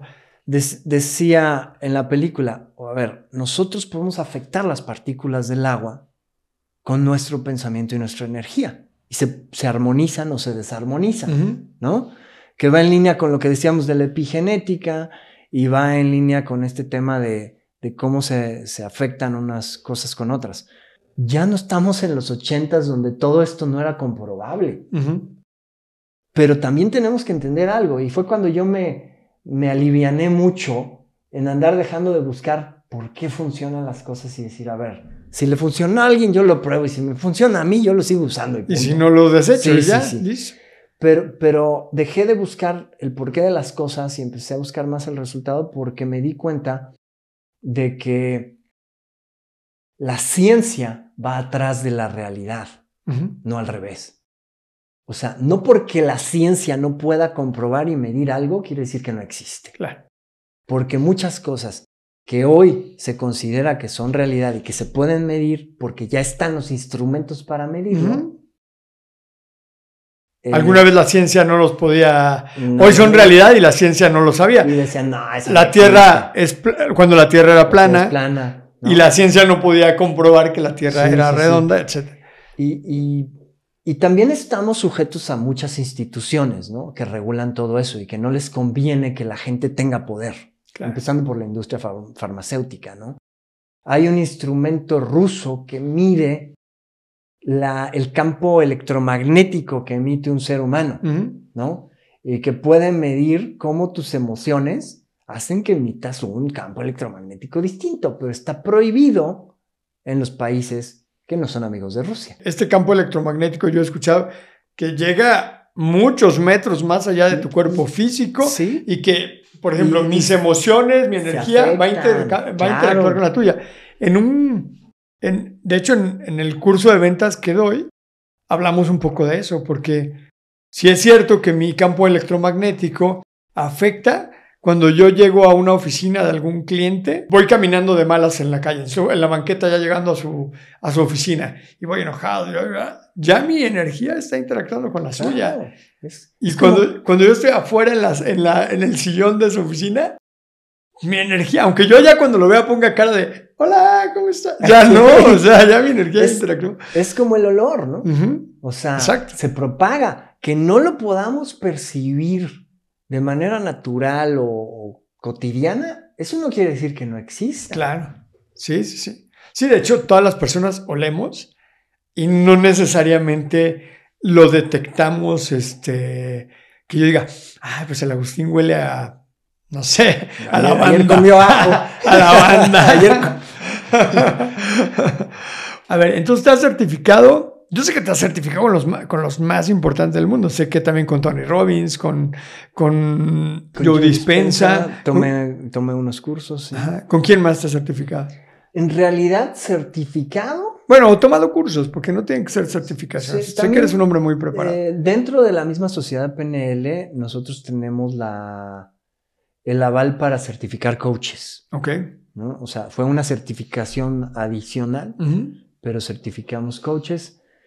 En realidad, Miguel, no han sido tantas certificaciones, porque, como te digo, hubo un momento en que dejé la necesidad del papel y dije, yo lo que busco son resultados. Y mientras pueda generar resultados para mis clientes, si mis clientes son de los que dicen, pero ¿cuántos títulos tienes? Pues entonces a lo mejor no son mis clientes, ¿no? No, pero me refiero que has tomado muchísimos cursos, has leído Siempre. muchísimos libros, has asistido con los más Me- importantes mentores del planeta.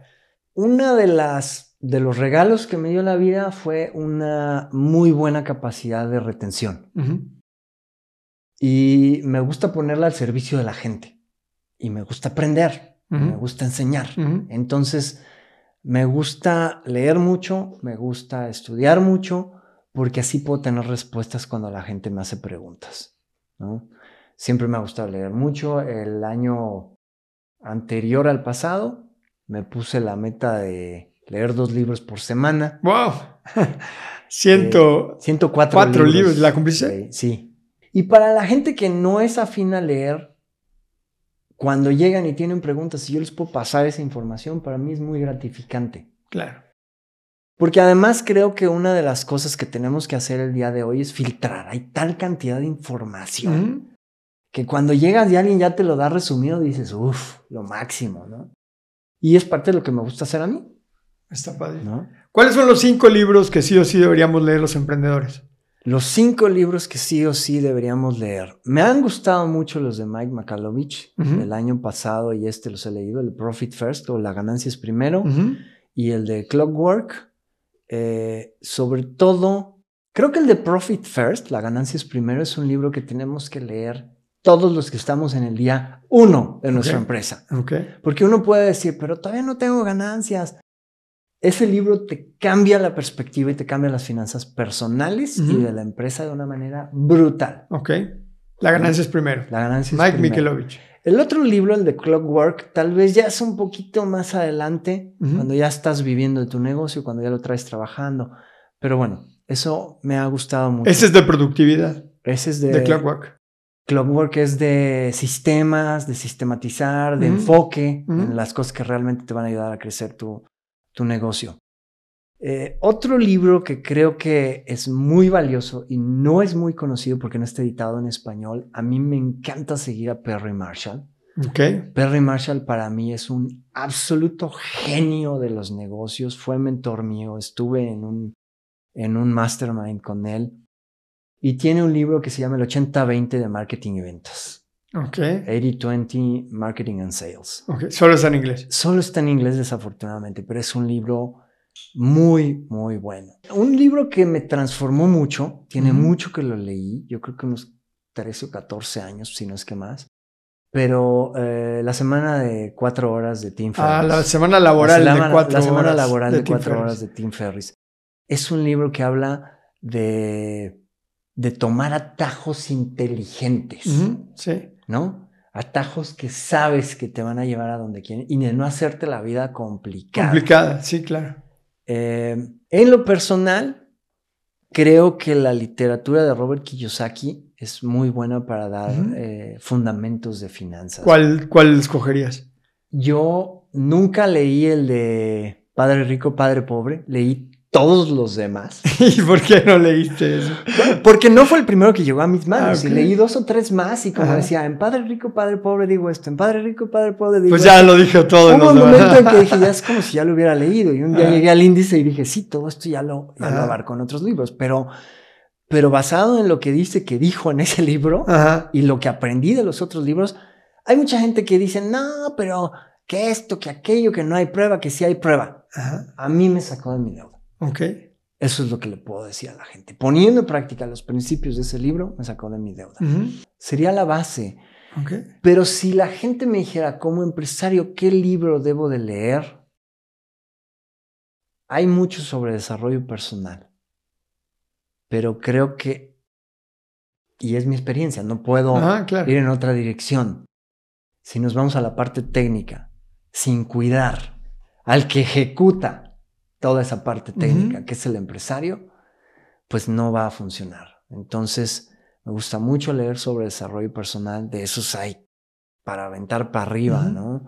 Aquí tienes muchos, Sí, aquí tenemos. muchos. Este de hábito- hábitos atómicos es buenísimo. Es un librazo.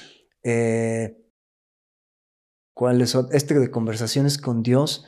No he leído el libro, pero he eh, seguido mucho a Neil Donald Walsh. Es, es muy bueno. Me gusta mucho el estilo de, de liderazgo de Maxwell. Eh, Wayne Dyer para mí fue también un parteaguas. Y me gusta mucho mm, todo lo que tiene que ver con eh, encontrarte a ti mismo, ¿sabes? O sea, es paradójico porque viniendo de una mentalidad tan cuadrada, tan matemática, llegó un momento en que dije, tengo que encontrar, encontrar mi espíritu, ¿qué dice? Guau. O sea, ¿Crees en Dios? yo creo en Dios Ujú, y soy una persona muy cercana a Dios. Ok. Eh, no soy religioso, no es lo mismo, Ok. ¿ok? En particular, yo encontré que las personas que me estaban guiando cometían errores. Hubo errores con los que no estuve de acuerdo Ujú, y dije, ok, Eh, y me alejé de Dios y de la iglesia y de todo mucho tiempo, ¿eh? al grado que yo no usaba la palabra Dios. Pero nunca me desconecté porque siempre hablaba de la energía universal. Rayito de luz. Haz de cuenta, ¿no? Con otros nombres. Pero la vida me fue llevando a algo y yo creo que es esto. Hay cosas tan increíbles en la vida. Esta es una metáfora que comparto mucho con la gente, ¿no? Si tú volteas a ver tu mano, ves piel, Adentro hay venas, arterias, articulaciones, músculo, tendones, huesos, nervios, eh, uña, cabello, ojo. Hay tanta diversidad en tu cuerpo y nadie le dice a esas células cómo lo tienen que hacer y qué tienen que hacer. Y para mí eso es un milagro. Claro. Y para mí eso tiene algo que viene de algo que no entiendo, que no puedo explicar, pero que se me hace fantástico. Sí. Y que en la medida que voy buscando tener ese esa conexión y ese asombro por lo que pasa en la vida, mi vida se ha vuelto mucho más eh, agradable. Wow. ¿No? Y cuando empecé a entrar en esa conexión, es cuando empecé a marcar una diferencia en los entrenamientos que hago con la gente. Porque tú los viste, o sea, yo busco que la gente tenga catarsis. Sí, sí. El problema con la gran mayoría de los cursos de programación neurolingüística, y en mi experiencia, el 100% de los cursos a los que fui, es que se quedan mucho todavía en la parte de la lógica. Y cuando llevas a una persona a sentir pasión intensa, esa persona cambia. Sí. Cuando llevas a alguien a sentir una paz que nunca había sentido. O sea, el hecho de que la gente venga a un entrenamiento y, de repente alguien te diga, nunca me había sentido así de bien en toda mi vida. En un curso es como hasta ridículo, ¿no? ¿Cómo? Pero a mí, me, a mí me sucedió y eso fue lo que me enganchó. Sí, claro.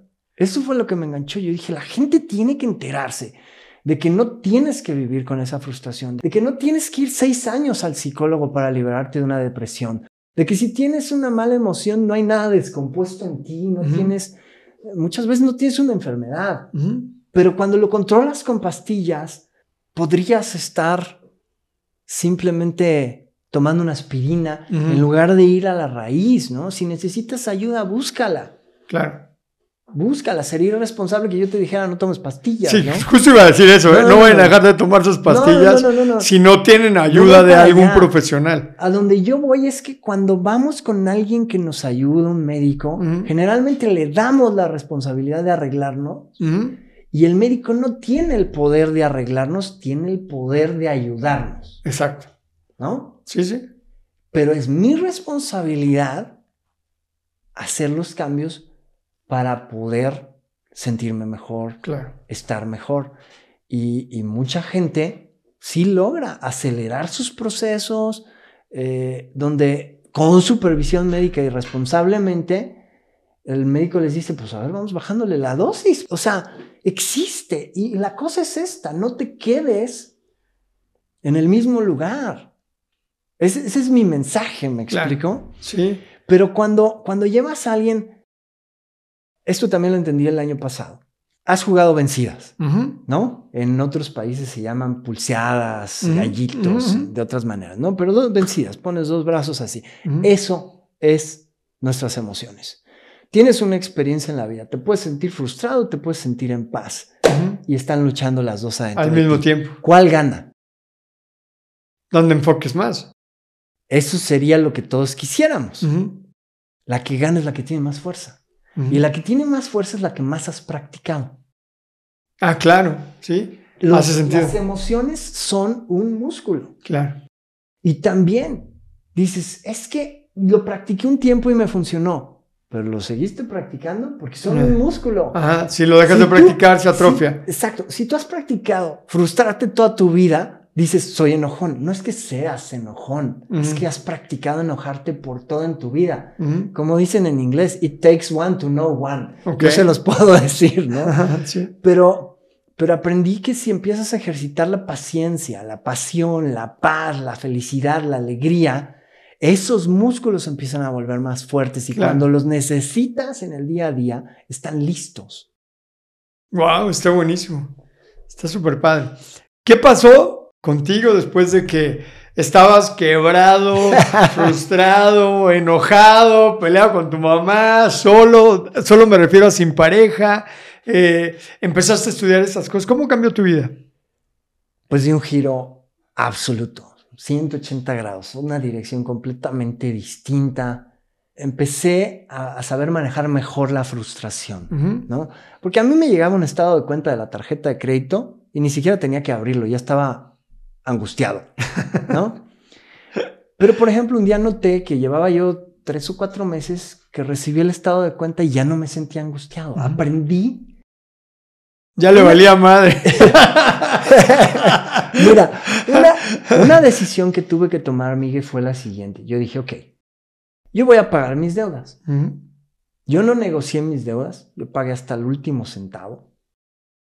Eh, pero dije, yo voy a pagar mis deudas. Pero si me tardo 10 años o 15 o 20 en liquidarlas, ni modo que viva 20 años frustrado. Esa fue una gran decisión. Porque dije, tengo que aprender a vivir bien, contento, dentro de la situación en la que estoy, buscando salir, no quedándome ahí, ¿no? Resolverla, pero tampoco eh, angustiado todo el tiempo. Lo primero, como te digo, cuando decidí que yo no merecía eso, empecé a tomar acciones mucho más intensas, dejar de ser flojo para muchas cosas, empecé a hacer cosas que sabía que tenía que hacer, pero no había hecho, a recortar ciertos gastos, a enfocarme en las ventas. Cuando me empecé a enfocar en las ventas, me di cuenta de que no tenía nada de habilidad para ello, pero dije, ok, no tengo la habilidad, voy y la adquiero. Y me metí como a 20 cursos de ventas, de los cuales uno o dos fueron una maravilla y los demás... Más o menos. Pues no. Muy malos. Bastante malitos, ¿no? Pero no me daba por vencido, ¿me explicó? O sea, yo no decía las ventas no son para mí, yo no decía esto es irremediable, yo no decía esto no se puede resolver, yo decía si alguien lo pudo hacer, yo también tengo que poder. Y voy a encontrar cómo. Es esa rebeldía contra la situación que no quieres tener, ¿no? Oye, pero es que estás así porque naciste en tal familia. ¿Y qué? No me quiero quedar así. Claro. Oye, pero es que estás así porque hay una crisis. ¿Y qué? Claro. No me voy a quedar así. Entonces eso empezó a darle la vuelta. Empecé a, a trabajar mucho en mi ego. Mi ego, como te digo, era enorme. Era, era yo muy, muy em, enojón. Cuando alguien no estaba de acuerdo conmigo, me enojaba. Ah, quería hacerle la razón a fuerza. Es un idiota, así, muy arrogante. Y empecé a darme cuenta de que, pues de que lo había hecho mal toda la vida, por eso no me funcionaba, ¿no? Eh, guardé mi ego, me costó mucho trabajo porque era muy grande, le puse nombre, se llamaba Egustín. este, y las cosas empezaron a cambiar, ¿no? ¿Cuánto tiempo te llevó a arreglar tu situación? Eh, ¿La económica o toda? Toda. Toda. Bueno, la económica. ¿En cuánto tiempo todavía no acabo. ¿En cuánto tiempo resolviste la parte económica? La parte económica bien resuelta en unos tres años y medio. Tres años y medio. Tres años y medio ya estaba yo del otro lado, ya estaba teniendo dinero para mí en la bolsa, ganancias, ya no tenía eh, prácticamente nada de, esas deudas. Y ya sentirte feliz y pleno y realizado. Eso tuvo que ser antes. Es decir, manejar mis emociones fue lo que me llevó a las soluciones y no al revés. No es que cuando tuve las soluciones me sentí mejor.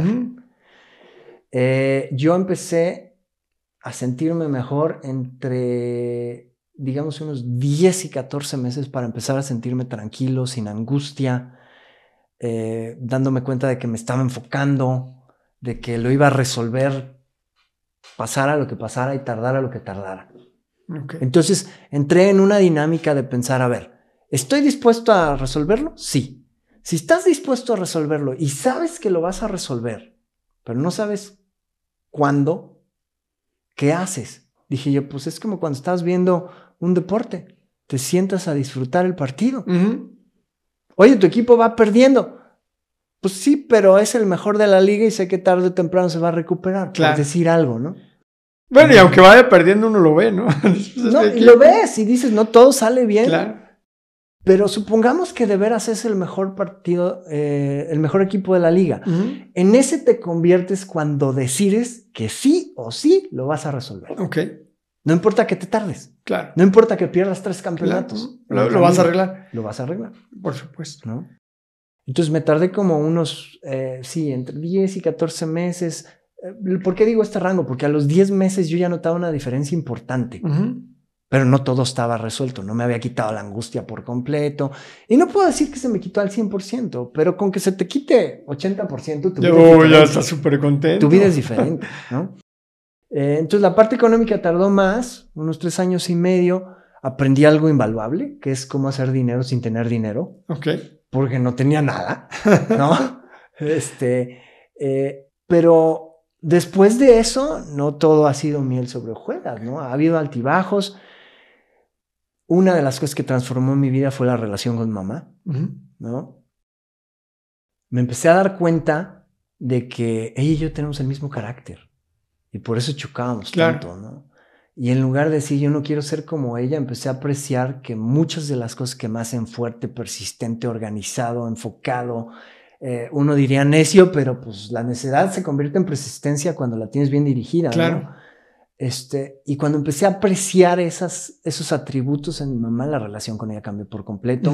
Eh, llegó la que hoy es mi esposa, Diana, y también ver su relación con su hijo me hizo caer en muchas cosas, ¿no? Me hizo decir, claro, cuando él le contesta estas cosas, ella se siente bien y la hace feliz. Y como yo me sentía feliz de verla feliz, dije, pues no debería de hacer lo mismo. Empezaste a contestarle mejor diferente a tu mamá. Sí, y, qué, crees? Ella reaccionó diferente cuando yo pues la trataba diferente, ¿no? Entonces, la, relación con mamá también de un giro extraordinario. Hoy me llevo súper, súper bien con ella. Y, este, y después vino la prueba de fuego, cuando murió mi hermana, ¿no? Híjole, eso fue, fue como Dios y la vida diciéndome, a ver si lo que dices que funciona, de veras funciona. ¿Qué pasó con tu hermana? Mi hermana tenía diabetes juvenil. Ella desde los 16 años era insulino dependiente. Eh, pues, ¿Tú, no tienes ese tema? No, no. Eh, se fue, obviamente, fue teniendo ciertos eh, efectos secundarios. Empezó con insuficiencia renal. Y eh, lo que pasó es que un día tuvo una descompensación muy fuerte de sodio y el sodio regula el pulso cardíaco. Entonces oh. le dio un paro cardíaco, eh, la reanimaron y estuvo en coma en el hospital 10 o 11 días. Fue hasta después de 6 o 7 días que le pudieron hacer unos estudios y nos dijeron que, que ya no tenía actividad en la corteza cerebral, que no había nada que hacer, ¿no? Eh, Súper triste. Porque, pues obviamente en lo que la reanimaron, no, no hubo oxigenación. Eh, oxigenación al cerebro, ¿no? Entonces eh, fue muy rudo porque además en ese momento estaba yo empezando una certificación de PNL donde 40 personas habían pagado para que yo viniera a enseñarles cómo sentirse bien en su vida. Y tú sintiéndote y mi hermana entrando el primer día en coma al hospital y así lo vi. Yo dije, Dios y la vida me están diciendo, a ver si es cierto que lo que dices que funciona, funciona. Lo vas a tener que poner en práctica. Y, uff. O sea, lo que le puedo decir a la gente es cuando lo aplicas y adquieres habilidad en ello, funciona. Y podemos estar de pie bien en los momentos más complicados de nuestra vida.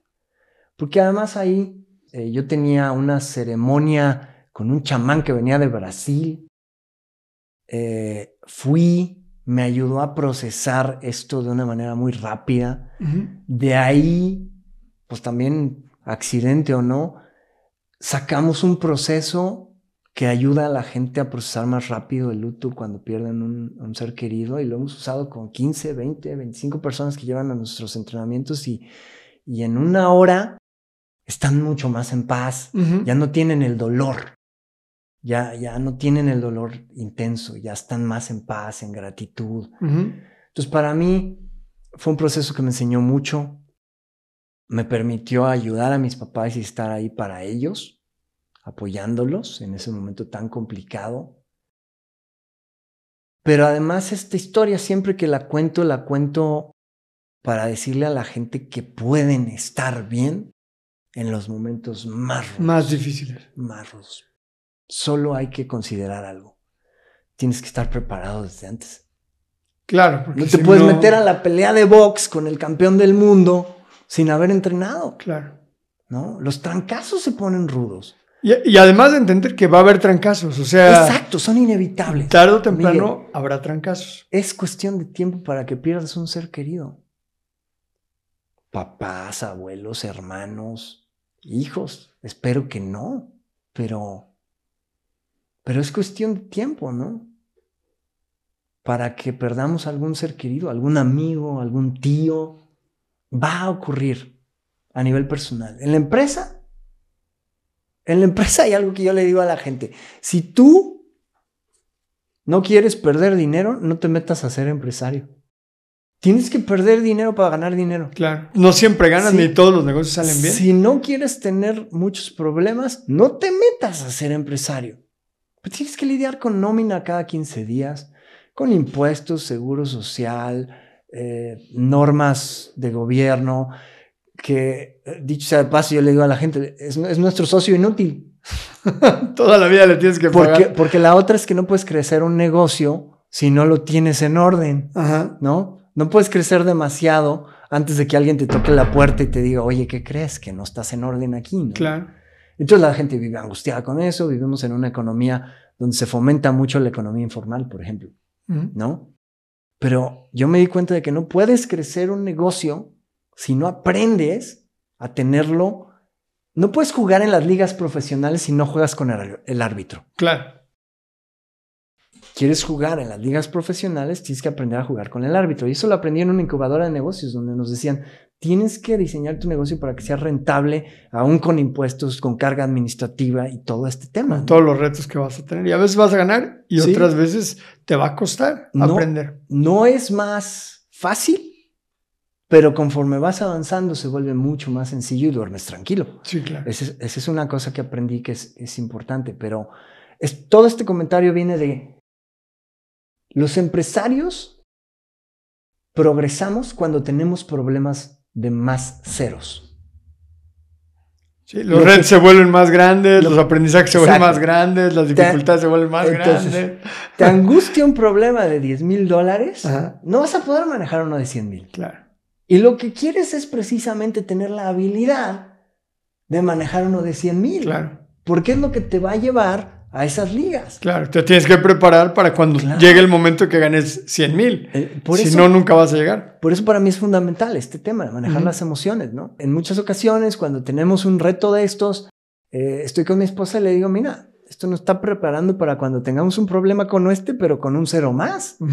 Tenemos que aprender a manejar este con soltura, con tranquilidad, de, pues lo resolvemos y punto. ¿no? Vamos a arreglarlo. Porque si no, no te acercas al problema más grande. No te le vas a acercar a las oportunidades más grandes. ¿Por qué? Porque implican más riesgo. Tú Claro, sabes por de supuesto. eso. Sí, te implican más has riesgo. pasado por eso. Claro, ¿no? claro. Tienes toda la razón. El que no está preparado para un problema de 10 mil, menos va a estar preparado para, para un problema de 100 mil. O sea, quieres ganar un millón, dos millones, tres millones, cinco millones de pesos o de dólares, pues te tienes que preparar para poder manejar una Sí. situación. Y los problemas y los retos que vienen Claro. acompañando Claro. a ese tipo de negocios y a ese tipo de empresas. Uno voltea y ve a la gente exitosa y dice, ah, yo quiero ser así. Bueno, espérame, ¿quién- ¿estás dispuesto a hacer todo el trabajo que hay detrás? Porque creo que uno de, las de los grandes engaños que nos han hecho pensar es, eh, todos podemos tener una empresa exitosa. Y creo que no, ¿No? creo que no.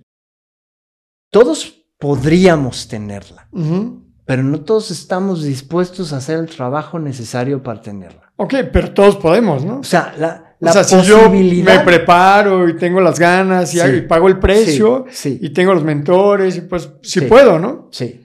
Si estás dispuesto a hacer el trabajo, lo puedes lograr.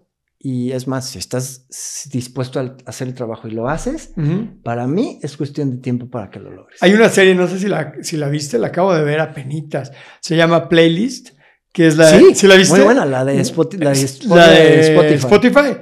Está buenísima, les recomiendo que la vean porque ahí se van a dar cuenta de los problemas que tienen Sí. y cómo, va, cómo van creciendo los problemas del emprendedor conforme va creciendo su proyecto. Y, y el primer problema que va a tener un emprendedor, y se ve ahí en la serie, es el rechazo. Cuando triunfas, te ganas enemigos. Y si no estás dispuesto a que te señalen y que te digan mierda y media, no vas a poder destacar.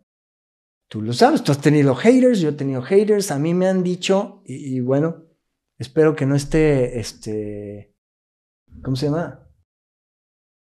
el vocabulario dentro del podcast, normalmente yo no uso malas palabras, pero a mí me dijeron, literalmente me dijeron, eres un auténtico hijo de puta. Entonces dije, bueno, pues ya no me pueden decir muchas cosas más.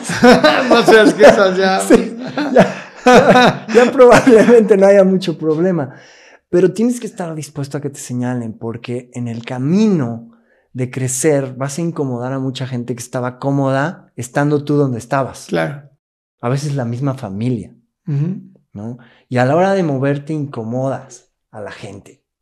Y si quieres progresar, vas a tener que sacar de la zona de confort a mucha gente que entre en contacto contigo. Y cuando haces todo por ayudar a alguien y de repente lo incomodas a grados que no estaban listos, dejas de ser el héroe para ellos y empiezas a ser lo peor del planeta. Me ha pasado, seguro te ha pasado a ti. Y no sé, alumnos que vinieron a mis cursos que decían que me amaban, cuando tuvimos un poco más de contacto y presionas para que crezcan y no estaban listos, revienta. Y ya no te aman tanto. ya no te aman tanto. Exacto. Oye, a ver, ¿cuáles serían como las habilidades más importantes que un empresario debe desarrollar para tener éxito en los negocios? Las cinco habilidades de inteligencia emocional de las que habla Goleman, que son, uno, reconocer mis emociones. Ok. Dos, hacer algo con ellas, porque si las reconozco y no hago nada con ellas. Pues es lo mismo que no. Pues es hasta más frustrante. Saber. Número tres, reconocer cómo influyes en las emociones de los demás. Y número cuatro, poder dirigir esa influencia en las emociones de los demás. En otras palabras, persuasión. Número cinco es automotivación. Y creo que esa es una de las más importantes.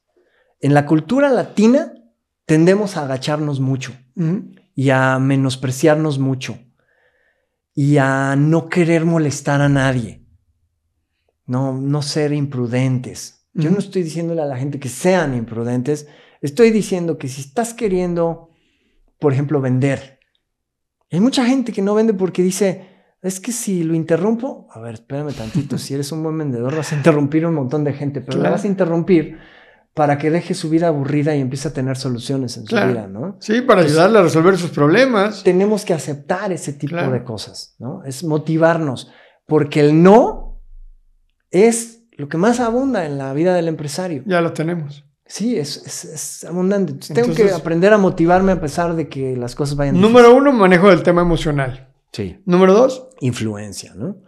no, pero la segunda habilidad. Ok, segunda habilidad para mí es algo que se llama pensamiento crítico. ¿Qué es el pensamiento crítico? Para todos los que te critican no es para que digan, ¡Uy, yo soy de esos! No. pensamiento crítico es cuestionar las cosas para encontrar más información. Es en eso la PNL tiene una herramienta absolutamente extraordinaria que se llama metamodelo, que es, tú, tú dices algo y lo pones sobre la mesa y dices, el mercado está así y yo tengo que preguntar, ok, ¿cómo lo sabes? Eso es pensamiento crítico, es cuestiono para saber cuáles son mis fuentes de información, ¿no? Es que eso está mal. ¿De acuerdo con quién? Quiero saber de dónde viene la fuente de información porque muchas veces recibimos consejo y le hacemos caso a gente que no tiene la experiencia. A veces tienen la experiencia pero no saben transmitirla. Entonces. O no tienen el resultado. Aja. Tienen experiencia, o de plano saben transmitirla, pero o, no saben transmitirla, no tienen experiencia y no tienen resultado, que también pues tener resultados es muy importante. O sea, yo recibí muchísimo consejo de negocios de gente que no ha tenido negocios. Y tenía que discriminar y decir, ok, cuando me daban un consejo les decía, ok, ¿y tú a qué te dedicas? No, pues soy empleado en tal empresa y tengo tal puesto. Y decía, ok, perfecto, comentario recibido, comentario ignorado, ¿no? Claro.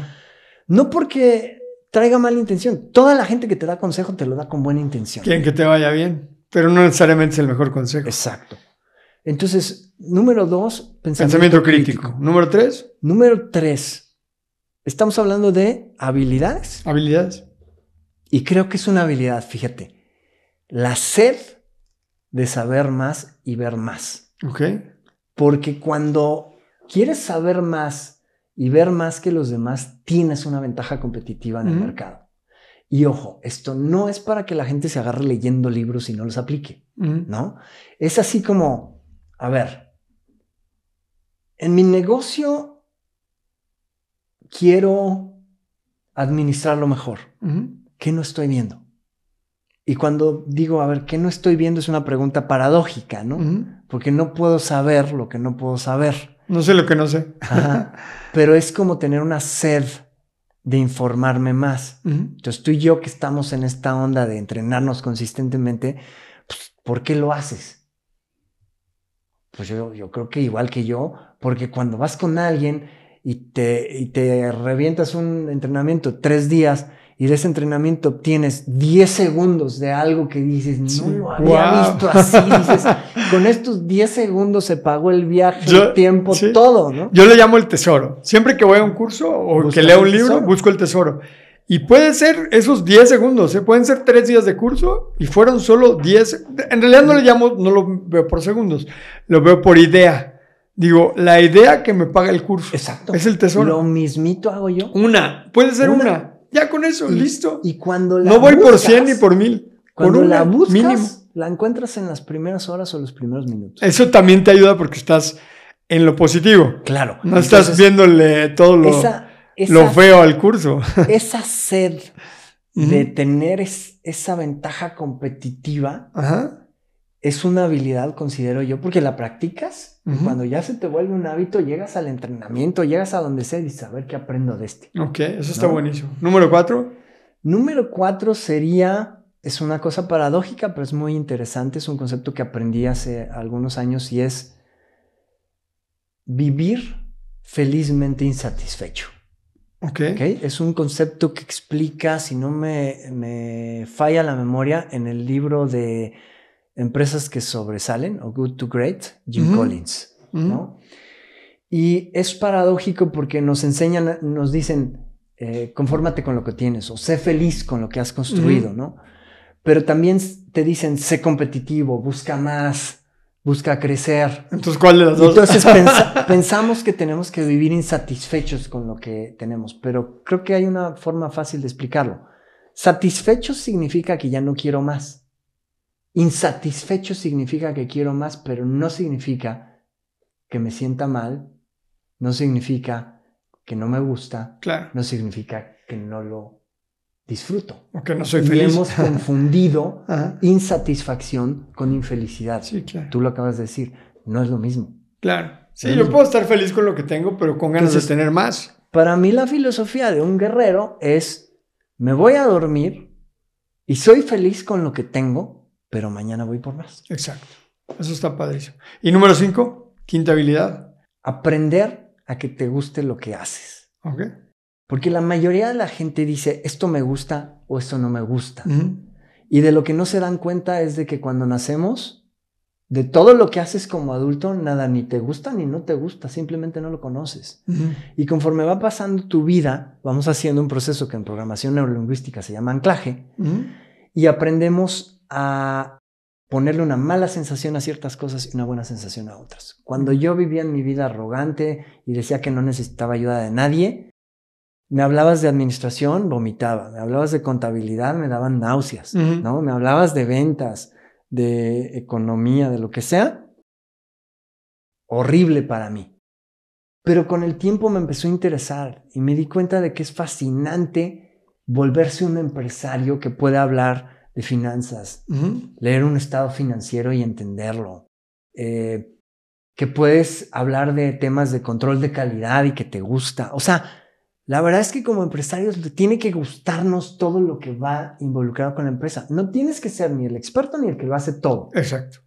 Pero tienes que tener una idea y entender cómo todo eso hace un engranaje para mí es fascinante.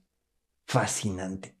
Es una maravilla porque si tú vas comprendiendo las diferentes partes del negocio, pues tienes más capacidad para poder conseguir a las personas que te ayuden a hacerlo mejor en esas Claro. áreas. Como dices, no lo tienes que hacer todo tú, ni tienes que ser el experto en todo, No. solo tienes que tener la noción suficiente y necesaria Y para poder dirigir los esfuerzos, el dinero, los recursos, las personas que te ayuden a lograr tus metas, tus objetivos. Y eso lo consigues con la curiosidad, preguntando con verdadera curiosidad y procesando lo que te contestan. Ejemplo, yo le hago unos interrogatorios sensacionales a mi contador. Y por eso considero que tengo un muy buen contador. Porque se sienta, me explica hasta que entiendo. Y entonces ahora llego yo y le digo, oye, a ver, esta nueva miscelánea del IVA, ¿nos afecta o no nos afecta? Y él me dice, te afecta por esto, lo vamos a manejar así. Ajá. O yo, yo de repente me doy cuenta. ¿no? Y le digo, oye, la forma en que estamos manejando esto nos está costando mucho. Y a mí, a mí eso me parece fantástico. Fantástico. Cuando, cuando empiezas a entender algo, es muy bonito porque la gente se siente inteligente. Entonces, toda cosa en la que no te sientas inteligente es porque no te lo han explicado bien. Porque no le sabes. No porque sea difícil. Para mí no existe la palabra difícil. Creo que lo que se nos hace difícil es aquello con lo que no estamos suficientemente familiarizados. No lo comprendemos, no, no lo conocemos, no nos es familiar. Está buenísimo. A ver, vamos a entrar a la ronda de preguntas rápidas con Agustín Bravo. Uno, equipo de la F1. Pues Red Bull. Eso. ¿Richard Bandler o John Grinder? Richard Bandler para mí. Momento más feliz de tu vida. Cuando me casé. Si fueras una marca de auto, ¿cuál serías? Sería Mercedes-Benz. ¿Caricatura favorita? Don Gato. ¿Bosque o playa? Difícil, pero playa. Persona famosa que quisieras conocer. Anthony Robbins. Bebida preferida. Agua natural. ¿Qué carta de la baraja eres? El as de espadas. ¿Con qué mentor te gustaría compartir el escenario? Con Miguel Gómez. Eso. Aplauso para Agustín, bravo. Bravo, bravo. Esa fue la ronda de preguntas rápidas con Agustín Bravo. Hay que hacer algo, amigo, hay que compartir Seguro que escenario. sí. Oye, ya casi vamos a terminar. Tengo un par de preguntas ya nada más para terminar. Si tuvieras la oportunidad de tomarte un cafecito con alguien a quien admires muchísimo, vivo o muerto, ¿con quién sería? Mi abuelo materno. ¿Ok? Y si solo le pudieras hacer una pregunta, ¿cuál sería? Wow. ¿Cómo se llamaba? Se llamaba José de Jesús. A don José de Jesús. Le preguntaría qué es lo más importante para ti. O sea, cuáles son tus prioridades en la vida. ¿Ok? Para aprender un poquito de sus criterios de cómo vivió. ¿A qué se dedicaba? Él fue médico, era patólogo. ¿Y por qué lo admiras muchísimo? Eh, él murió cuando yo era muy joven, tenía yo unos 16 años cuando murió. Conviví eh, mucho, pero no muy cercano, porque pues yo era un niño, ¿no? Eh, y él tenía muchos nietos, además de mí.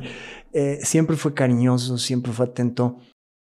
Pero eh, la vida que construyó junto con mi abuela, que cumplió 100 años en mayo y, y murió en diciembre, eh, la vida que construyeron fue ejemplar en todos los sentidos. Todo el mundo los quería, todo el mundo los admiraba, les fue muy bien en todos los sentidos.